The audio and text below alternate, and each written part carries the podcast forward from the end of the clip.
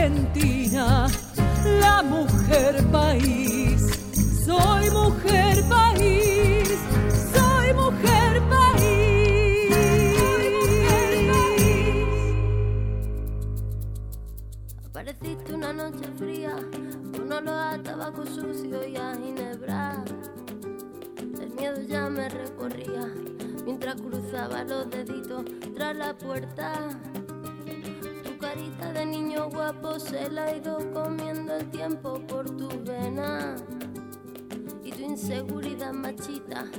refleja cada día en mi lagrimita.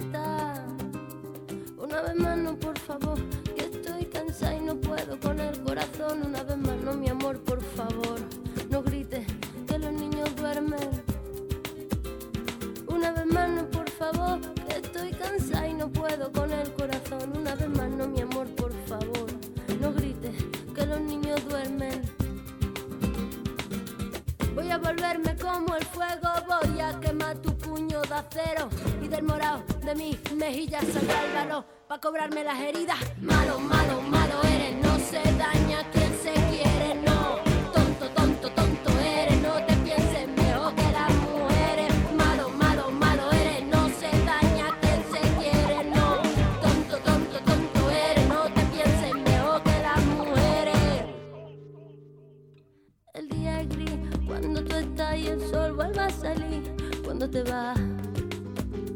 Y la penita de mi corazón yo me la tengo que tragar con el fogón. Mi carita de niña linda se ha ido envejeciendo en el silencio. Cada vez que me dices puta, se hace tu cerebro más pequeño. Una vez más, no, por favor, estoy cansada y no puedo con el corazón. Una vez más, mi amor, por favor, no grites que los niños duermen. Una vez más, por favor, estoy cansada y no puedo con el corazón. Una vez más, mi amor, por favor, no grites que los niños duermen. Voy a volverme como el fuego, voy a quemar tu puño de acero y del morado de mis mejillas saldrá el balón cobrarme las heridas. Malo, malo, malo eres, no se daña quien se quiere, no. Tonto, tonto, tonto eres, no te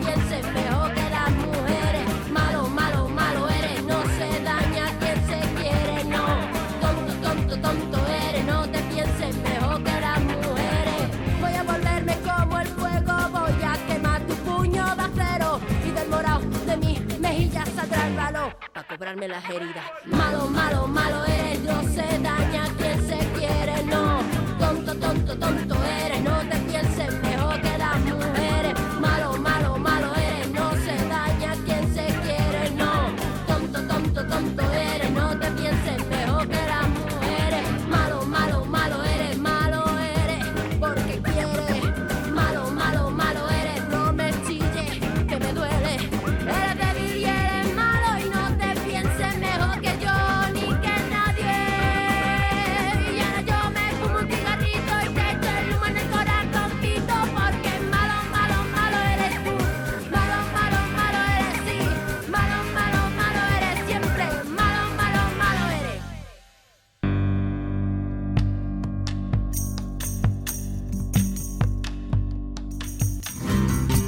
con qué cancioncita comenzamos hoy. Muy buenos días. Soy Anabela Soch, estoy aquí en Nacional AM870 y esto es Mujer País, el programa donde difundimos a las mujeres en la música.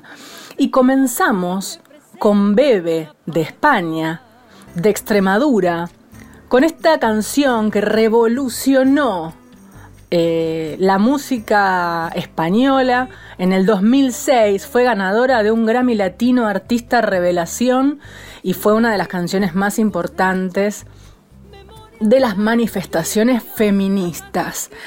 Hoy tenemos un programa muy especial, distinto a todos. Hoy vamos a tener un programa dedicado a contarles a ustedes así con el mate en la mano, de qué se trata la ley Micaela. Es muy importante tener este espacio en la radio pública, llegar a todo el país y que cada uno de ustedes conozca por otras voces qué es la ley Micaela. Eh, vamos a tener a Dora Barrancos con un mensaje muy, muy emocionante. También vamos a escuchar las voces de los padres de Micaela García y vamos a, lanzar una partecita de lo que son los cursos obligatorios sobre la ley Micaela, que además eh, tiene un poquito de historia del feminismo, o sea, dan dentro del curso obligatorio historia del feminismo. Y la verdad es que es muy interesante, es muy interesante. Por eso hoy presten atención, hoy nos la jugamos, hoy vamos a hablar eh, de momentos muy profundos y vamos a movilizar el cuerpo y el alma. La ley Micaela fue promulgada el 10 de enero de 2019 establece la capacitación obligatoria en género y violencia de género para todas las personas que se desempeñan en la función pública, en los poderes ejecutivo, legislativo y judicial de la nación. Se llama así en conmemoración de Micaela García, la joven entrerriana de 21 años, militante del movimiento Evita, que fue víctima de femicidio en manos de Sebastián Wagner. Esto es lo que dice la página de la Presidencia de la Nación y mm, vamos a escuchar ahora el saludo de una de las mujeres más importantes del feminismo en Latinoamérica, Dora Barrancos, socióloga, historiadora, madrina de Mujer País, desde que Mujer País comenzó en 2013, y además consejera presidencial en el área de género, que tiene el detalle de enviarnos este mensaje para comenzar este programa de esta manera. Queridísima Anabela y hermosísimo programa Mujer País eh, a toda la audiencia que con tanta sensibilidad y tan refinada estética escucha a Anabela, su voz formidable, un pequeño eh, pronunciamiento sobre el significado extraordinario de la ley Micaela, conquistada gracias a los esfuerzos de Nodados, de Néstor y Andrea, los padres de Micaela, eh, para finalmente proponerle al Estado algo extraordinario. Eh, la ley Micaela es un ordenamiento del Estado argentino para erradicar la violencia patriarcal en todas sus formas, bajo todas sus estructuras.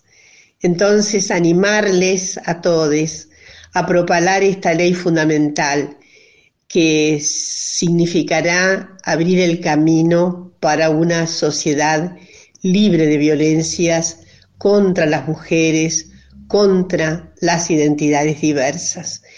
Eh, nada más decirles que eh, estoy muy optimista porque si Mujer País enhebra esas endechas fundamentales de la ley Micaela, estamos mucho más cerca de hacer realidad una vida paritaria, una vida igualitaria, una vida en la que nadie humille a nadie, como dice ese gran ético, ese gran filósofo ético, Margalit. Un abrazo intenso.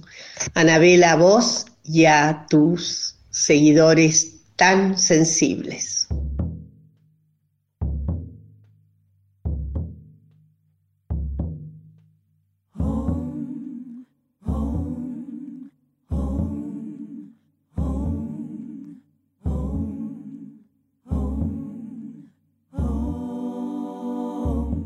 Tiemble el Estado, los cielos, las calles, que tiemblen los jueces y los judiciales. Hoy a las mujeres nos quitan la calma, nos sembraron miedo, nos crecieron alas. Cada minuto de cada semana. Nos roban amigas, nos matan hermanas, destrozan sus cuerpos, los desaparecen. No olviden sus nombres, por favor, señor presidente por todas las nazas luchando en el Cauca, por todas las mujeres reincorporadas, las niñas en Vera que han sido violadas, por las campesinas todas colombianas. Cantamos sin miedo, pedimos justicia, gritamos por cada desaparecida, que resuene fuerte, nos queremos vivas, que caiga con fuerza el feminicida lo incendio, yo todo lo rompo. Si un día algún fulano te apaga los ojos, ya nada me calla, ya todo me sobra. Si tocan a una, respondemos todas. Soy Brenda, soy Ariana y soy Xiomara. Rosa Elvira, Alejandra y soy Juliana.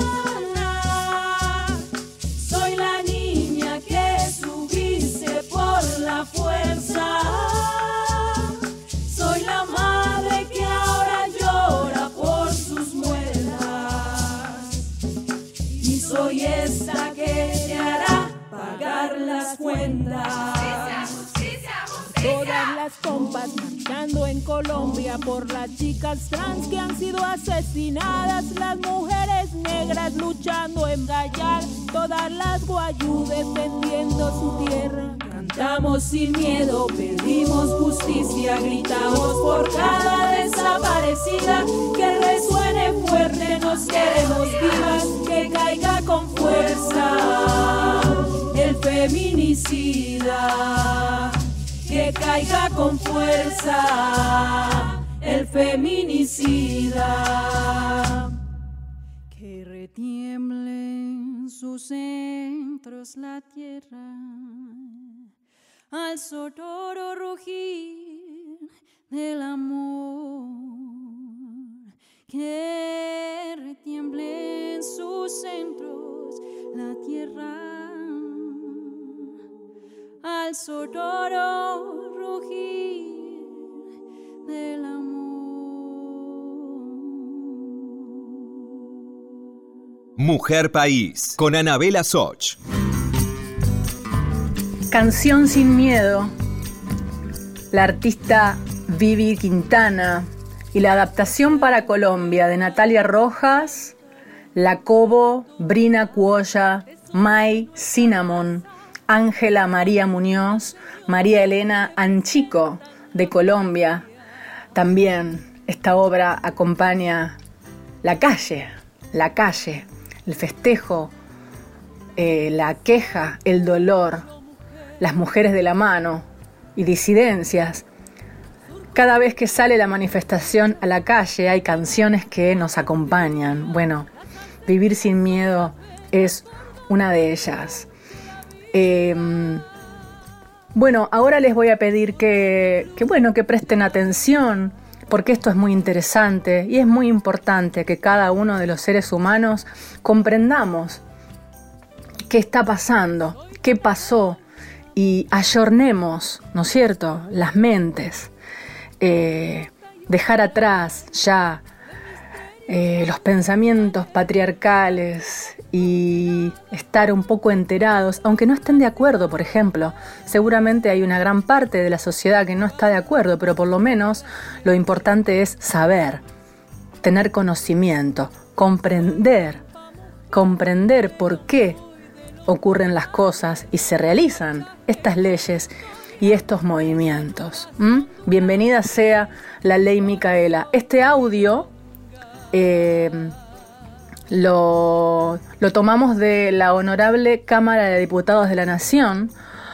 Es un video muy cortito que ellos han hecho con los padres de Micaela García, contando desde ellos mismos eh, qué ha pasado y cómo, cómo hemos llegado hasta aquí.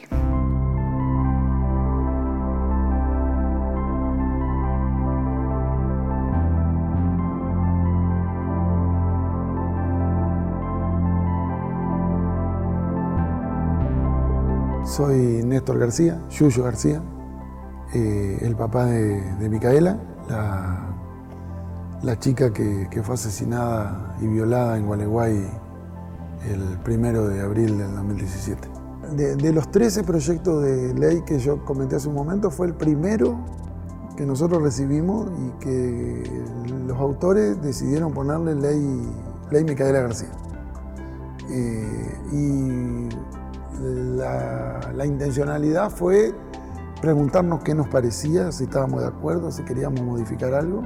Y lo único que, en ese momento pedí yo, digamos, era que trataran de unificar eh, un único proyecto para que pudiera, para que pudiera salir.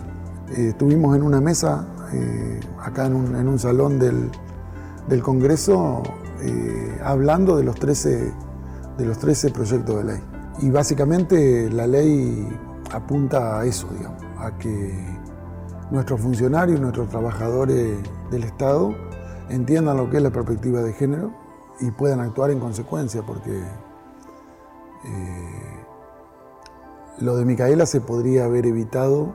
Para nosotros esta ley desde ese lado es, importantísima, porque creemos que, esto se corrige con prevención y, no con, leyes que, castiguen y, aumentan las penas cuando el hecho ya, ha ocurrido.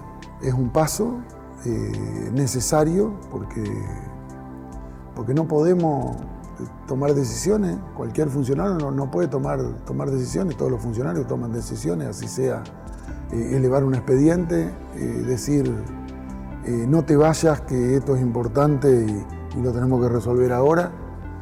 Eh, y para, para, poder tomar decisiones hay que conocer.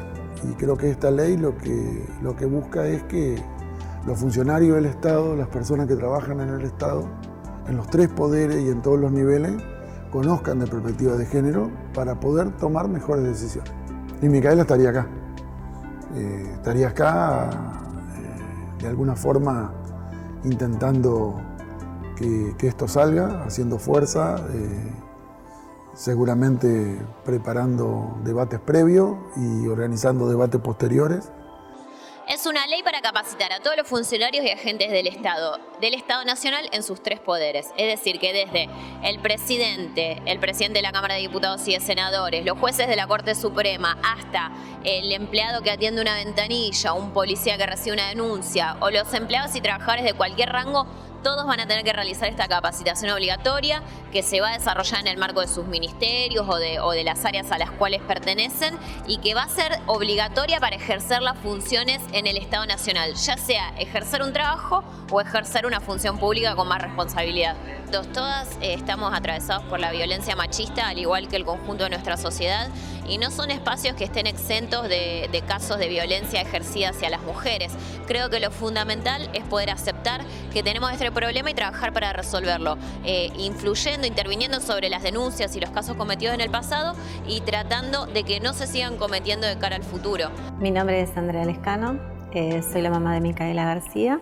Eh, nosotros, después de, de lo que le sucedió a Micaela, decidimos hacer una, fundar una fundación con el nombre de ella, que es Fundación Micaela García La Negra, eh, actualmente los ejes temáticos son la perspectiva de género eh, y después apoyar distintas organizaciones para que eh, ayudarlos en cosas de más que tratar de ser igualitarios y justos. Hay un desconocimiento y una ignorancia, entonces eso es lo que a nosotros nos va a permitir y va a permitir en sí que se puedan empezar a salir de esa ignorancia. O sea, esto, no es, esto es un pequeño camino, sería un, un gran puntapié. Mira, lo que principalmente nos dijo Micaela es que tenemos que involucrarnos. Y bueno, eso son todas cosas que podemos hacerlo todos. Y si todos nos ponemos un pequeño granito de arena, el cambio va a ser importante.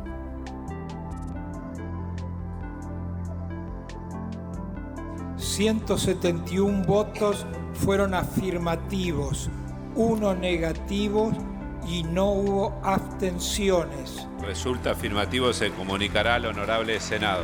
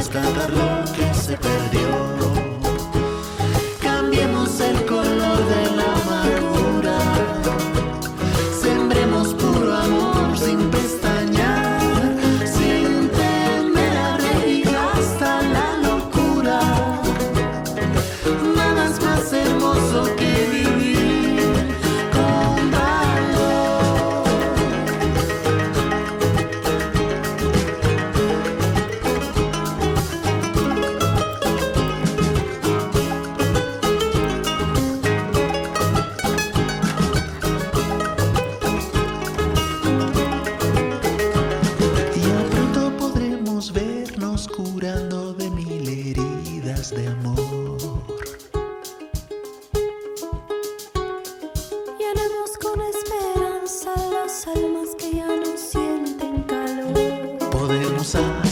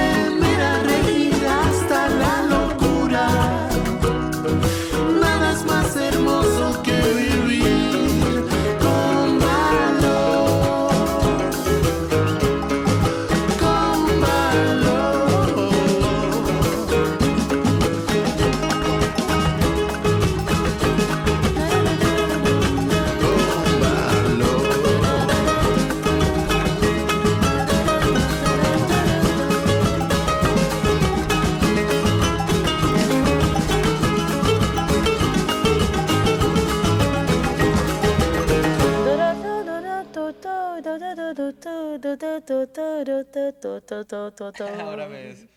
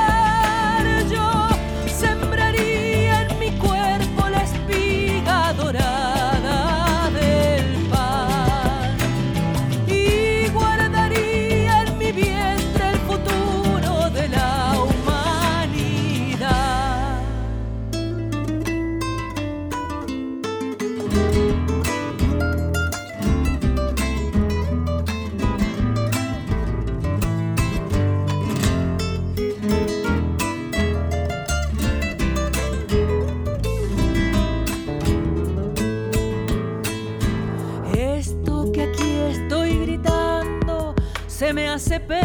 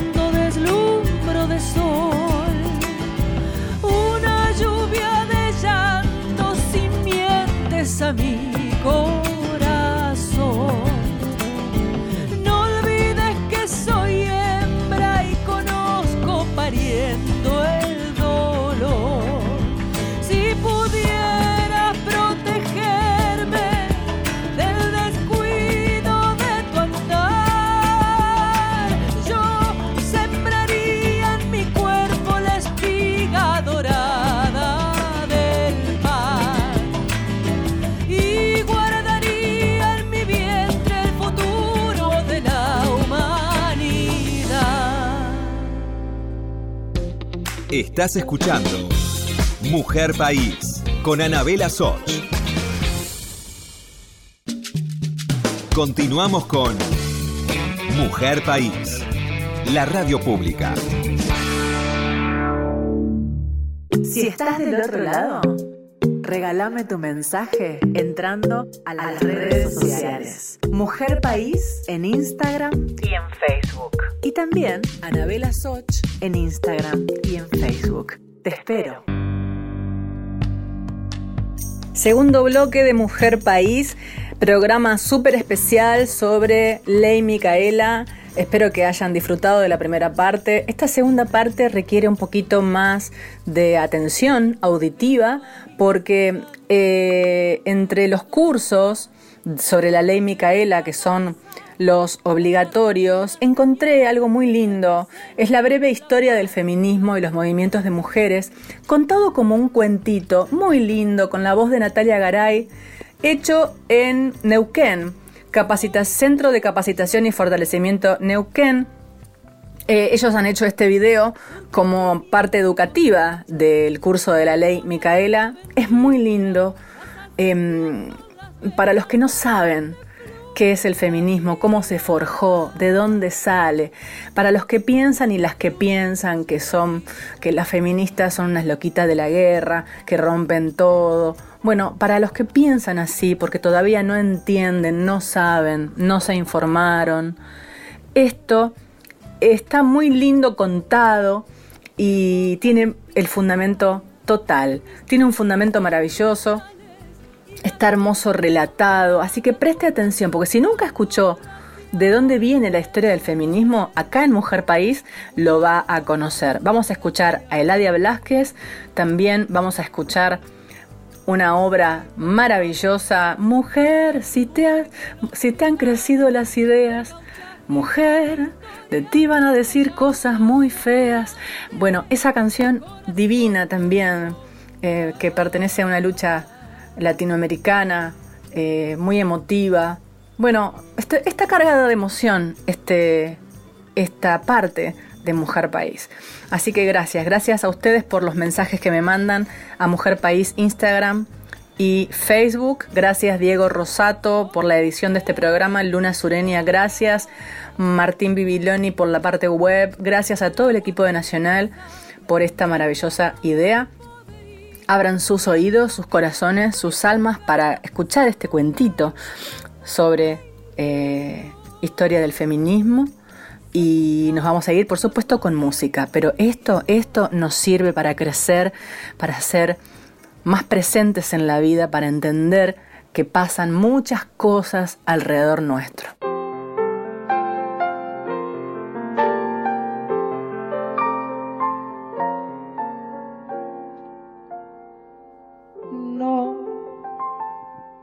Permanecer y transcurrir no es perdurar, no es existir, ni honrar la vida hay tantas maneras de no ser, tanta conciencia sin saber, adormecida. Merecer la vida es callar y consentir tantas injusticias repetidas.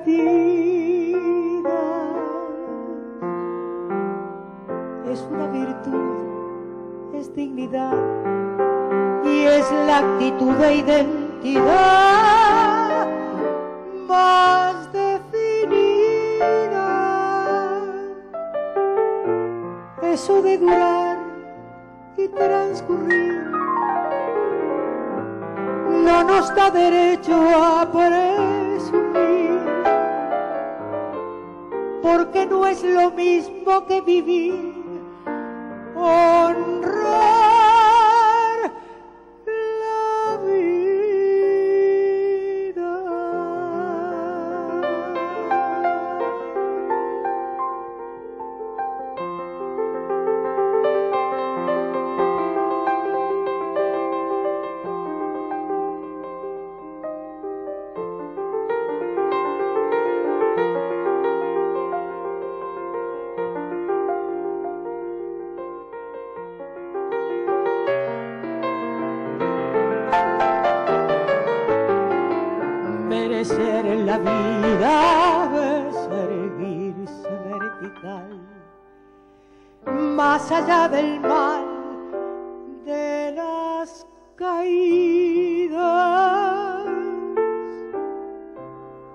Es igual que darle a la verdad y a nuestra propia libertad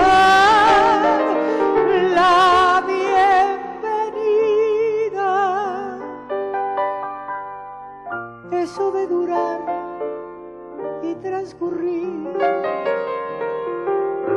no nos da derecho a presumir, porque no es lo mismo que vivir honrar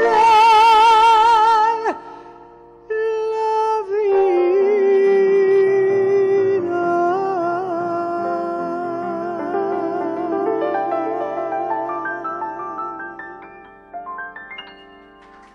Mujer País, con Anabela Soch. Como sabes, la historia ha sido construida considerando al hombre el sexo fuerte y a la mujer el sexo débil, más frágil, menos capaz, incluso menos inteligente, y además esa diferencia se ha hecho pasar como algo natural, algo que se da por naturaleza, Pues bien, el hombre, basándose en esa superioridad natural, ha sido el protagonista de decisiones políticas y sociales, culturales y ha dejado a la mujer la función de criar hijos y el cuidado de la casa, bueno, y de su satisfacción sexual. Y eso durante siglos y siglos y siglos. A lo largo de la historia, muchas mujeres se han sentido molestas con esta desigualdad, llevando a cabo quejas y protestas, pero no es hasta el siglo XVIII cuando hay una toma de conciencia colectiva de esta situación y se lleva a cabo un movimiento ideológico y social que luchará por romperla, el movimiento feminista. Empezamos, estamos en el siglo XVIII, en el Renacimiento. Te sitúo, si sos mujer, tu tarea va a ser cuidar la casa, criar de los hijos y practicar sexo con tu marido. Eso sí, si no podés estudiar, votar ni tomar decisiones familiares, ni siquiera con quién te casas. Si trabajás, el dinero es para tu marido. Tremendo, ¿no? Bueno, entonces surge la ilustración, principalmente en Francia, un movimiento intelectual que defiende la igualdad social de las personas. Todos somos iguales, independientemente de la clase social. Como recordarás, esto llevará a la Revolución Francesa, que trae consigo la Declaración de los Derechos del Hombre y del Ciudadano. Pero en esta declaración habla exclusivamente de los derechos del hombre sin incluir a la mujer. Las mujeres no cómo, habiendo un cambio político hacia la igualdad universal, ellas, la mitad de la población, son excluidas. Y entonces aparecen dos mujeres fundamentales, dando lugar a la llamada primera ola del feminismo. Ya verás, por un lado, Lim de Gush. Ella toma el texto y lo replique. Escribe la Declaración de los Derechos de la Mujer y de la Ciudadana y reivindica todos los derechos civiles para la mujer. Es uno de los primeros documentos que promueve la igualdad jurídica y legal de las mujeres. Por el otro lado, Mary Wollstonecraft y su vindicación de los derechos de la mujer, considerado el texto que funda el feminismo. Fíjate lo que dice, la diferencia entre los géneros hombre-mujer no es algo natural como se venía pensando, sino algo cultural, algo que se produce a través de la educación. Por tanto, aboga por una educación igualitaria. Muchas mujeres comienzan a cuestionar la necesidad de quedarse en casa por obligación. Por cierto, la hija de Wollstonecraft fue Mary Shelley, autora de Frankenstein. Curioso. Ante estas primeras reivindicaciones feministas que suponen todo un avance, se responde con una dura represión. Olim de Gush, por ejemplo, fue guillotinada, muchas mujeres encarceladas, no se permiten que se reúnan más de cinco mujeres en la calle y espera que esto siga. A principios de 1800, el Código Civil francés o Código Napoleón, que se extiende por toda Europa, exige a las mujeres actuar con obediencia a sus maridos y les deja sin derechos civiles ni políticos. Increíble. Las cosas en lugar de mejorar se ponen peor para la mujer. Eso sí, a pesar de estas derrotas, las cosas nunca volverán a ser lo mismo. Espera que te sigo contando, porque llega la segunda ola del feminismo, el sufragismo, y esta ola ya no es un movimiento solo intelectual, pasa a ser un movimiento de acción social. Ya verás, el movimiento sufragista surge en los dos países anglosajones y luego esto van a influir en el resto de los países. Vamos por parte.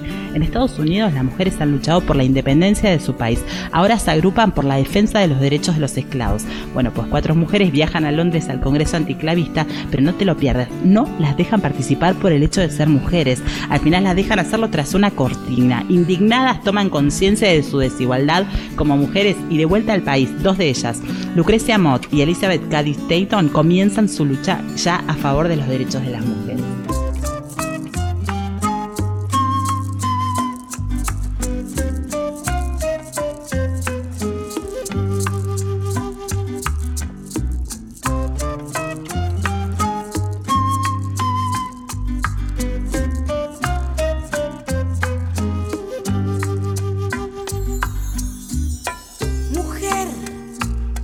Crecido las ideas. De ti van a decir cosas muy feas. Que no eres buena.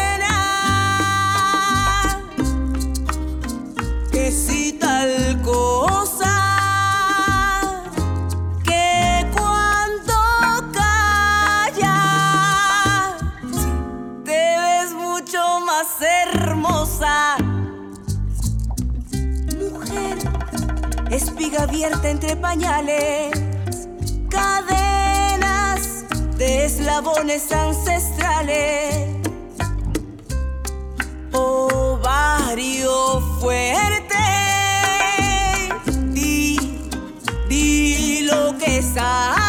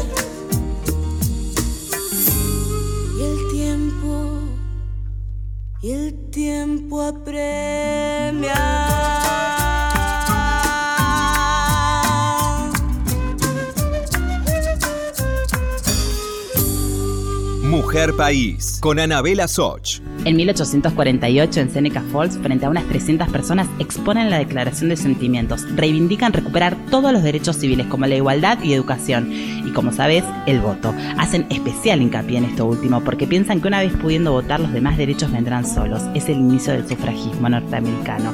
Las mujeres comienzan a defender sus derechos en masa, con manifestaciones, panfletos, pero no te creas que fue algo sencillo, porque durante años y años son humilladas y pisoteadas.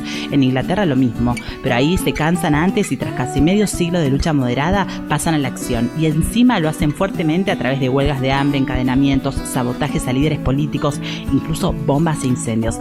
¿Sabías que se le debe a ella la invención de estos métodos de lucha? Vaya, y primera victoria. Poco a poco, a partir del final de la Primera Guerra Mundial, las mujeres empiezan a obtener en diferentes países del mundo el derecho al voto. En Inglaterra lo consiguen en 1918, eso sí, solo para mayores de 30 años. En Estados Unidos en 1920, aunque solo para las mujeres blancas. Y 80 años después de eso, y así le seguirán otros países. Pero espera un momento, el movimiento sufragista es principalmente un movimiento de burguesas blancas. Y el resto de las mujeres, bueno, pues empiezan a aparecer mujeres con otras realidades como Sojourner Truth, esclava negra, que habla por primera vez de la doble exclusión, por negra y por mujer. O Flora Tristán, mujer socialista, que habla de las mujeres obreras y la doble represión que sufren de clase y de género. Explica que la mujer es la proletaria del proletariado y que es precisamente ella que puede considerarse la precursora del llamado feminismo socialista. Te cuento que el feminismo socialista cree que para que la mujer se libere debe cambiar el sistema capitalista establecido. Esto es complejo, pero me interesa que sepas que empieza a distinguirse dos ramos dentro del feminismo. Una que busca la igualdad de derecho de cambiar todo el sistema establecido. La otra. Luego lo verás más claro. Bueno, pues ahora llega un periodo del movimiento feminista, se paraliza, estamos en el periodo entre las dos guerras mundiales, las mujeres han logrado el voto en varios países, han comenzado a entrar en la universidad y muchas se desmovilizan. Justo entonces aparece alguien clave en el feminismo, Simone de Beauvoir. En Francia, en 1949, escribe El Segundo Sexto y vuelve a remover conciencia. Este es un gran libro, ya que es el estudio más completo sobre la condición de la mujer. Con su famosa frase, mujer se hace, no se nace, nos dice que no es cierto que a las mujeres se las defina por su sexo biológico, sino por una serie de roles asociados al mismo que tendrá que cumplir para ser considerada precisamente mujeres. Y más cosas, habla del androcentrismo y explica que el hombre es la norma, la medida de todas las cosas, y la mujer siempre es el otro. De esta forma se impide que la mujer se asuma a sí misma como sujeto y hace que se identifique con lo que el hombre espera de ella. Pensalo un momento, lo es claro. Ha comenzado la tercera ola del feminismo. Volvemos acá. Los hombres han vuelto de la Segunda Guerra Mundial y la mujer está nuevamente en el hogar. Ahora tienen todas las comodidades para hacer arma de casas felices, la publicidad lo deja claro, pero empieza a pasar algo. Miles de ellas se enferman, se deprimen, caen en alcohol, viven ansiosas. ¿Qué está pasando? Pues entonces llega Betty Friedan, una socióloga que escribe Mística de la Feminidad, donde pone nombre al problema que no tiene nombre. Explica que estas mujeres viven insatisfechas en ese estilo de vida. Maravilloso, ya que sienten priorizado el cuidado de otros a sus propios deseos. El libro es un bestseller. Muchas mujeres entienden lo que les pasa y comienzan a construir un estilo de vida nuevo. Buena Betty, pero ella no se queda ahí, también pasa a la acción y organiza junto con otras mujeres Now, el mayor movimiento de la mujer hasta entonces y que ha ido creciendo hasta la actualidad, que busca mejorar el estilo de vida de las mujeres centrándose en temas del ámbito personal. Comienza el feminismo liberal. El feminismo liberal describe la situación de las mujeres como una desigualdad, no como la explotación u opresión. Así que, ¿qué hay que hacer? Hagamos lo imposible para incluirlas en el mercado laboral, en los puestos de poder, son los años 60, seguimos, se han conseguido los derechos fundamentales y las mujeres comienzan a ocupar puestos de poder. ¿Pero ya está? No, porque ¿qué pasa en el ámbito privado dentro de los hogares? Pues hay malos tratos, desigualdad de reparto de tareas, explotación económica. Es como si se reprodujera dentro de las casas la misma relación de poder del hombre hacia las mujeres que fuera ella. Cada vez hay más conciencia de esto y surge una nueva corriente feminista que quiere cambiar esta situación, el feminismo radical. Pero no te confundas, radical de raíz, porque es problema hay que resolverlo desde ahí. ¿Y cuál es la raíz del problema? El patriarcado, el sistema de dominación del hombre sobre la mujer, que se produce en todos los ámbitos, familiar, política, económica, social, científica. ¿Te suena el movimiento de liberación de la mujer? Pertenece a esta corriente. Varias mujeres se organizan y llevan a cabo grandes protestas públicas como la que hacen a los certámenes de belleza, que los consideran una cosificación de la mujer. Pero va más allá, y este movimiento también crea espacios propios como Centro de Mujeres Maltratadas, de Defensa Personal, Ginecológica, Guarderías. El feminismo radical consigue que las mujeres del siglo XX vayan cambiando cambiando el día a día de sus vidas hacia la liberación y como te dije, ya tenemos las dos grandes posturas feministas de la que te he mencionado antes. Recapitulemos, las feministas liberales buscan la igualdad de derechos de la mujer frente al hombre. Las feministas radicales van más allá y quieren romper el sistema patriarcal en que vivimos. Comienzan entre ambas posturas ciertas diferencias. Te pongo un ejemplo. ¿Qué pasa si tu mujer saca una selfie y la sube a las redes sociales en una postura sensual? Para el feminismo liberal, genial, estás desafiando al sistema que espera que te comportes de forma recatada. Estás empoderándote. El feminismo radical piensa otra cosa, respeta tu foto, eres libre de hacer lo que quieras, pero no creo que estés desafiando nada porque te mueves dentro de los esquemas patriarcales impuestos de sentido de belleza de la mujer y feminidad. Vamos, que el sistema de poder se siga manteniendo. Llegan los años 90, siguen los avances, pero veamos, hasta ahora es como si el feminismo hablase siempre de un prototipo de mujer. Pero una cosa, ¿qué pasa, por ejemplo, con las mujeres transexuales y las musulmanas y las africanas o las asiáticas? Pues bien, a partir de ahora se toman conciencia de que no existe un solo modelo de mujer, sino múltiples, dependiendo de cuestiones sociales, étnicas, nacionales o religiosas, y surgen nuevos y múltiples feminismos, teniendo en cuenta las necesidades de cada una de ellas. Feminismo negro, feminismo postcolonial, transfeminismo radical, ecofeminismo, teoría queer, ya no existe un feminismo único a lo largo del siglo XXI. Se va adquiriendo una mayor conciencia de la sociedad en general de la desigualdad de la mujer y surgen movimientos sociales como el movimiento Ni Una Menos, donde millones de mujeres denuncian públicamente su experiencia de abuso por hombres, o las manifestaciones y huelgas multitudinarias del 8 de marzo, en el Día Mundial de la Mujer. Se ha logrado mucho, pero al día de hoy no se ha consolidado la igualdad entre hombres y mujeres. Sigue habiendo violencia de género. Las mujeres siguen cobrando menos por el mismo cargo laboral y los puestos relevantes en el mundo de la política y en el mundo militar siguen estando en manos de varones. Mujer País con Anabela Soch. Se me fue el programa. Estoy emocionada por la intensidad que tuvo este, este tiempo aquí en la radio pública.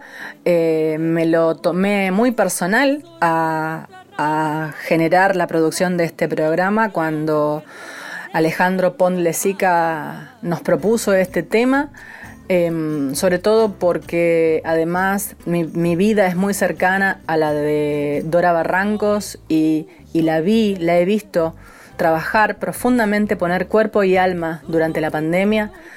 Eh, dando cursos sobre esto. Le mando un abrazo gigante a Dora Barrancos y toda su familia.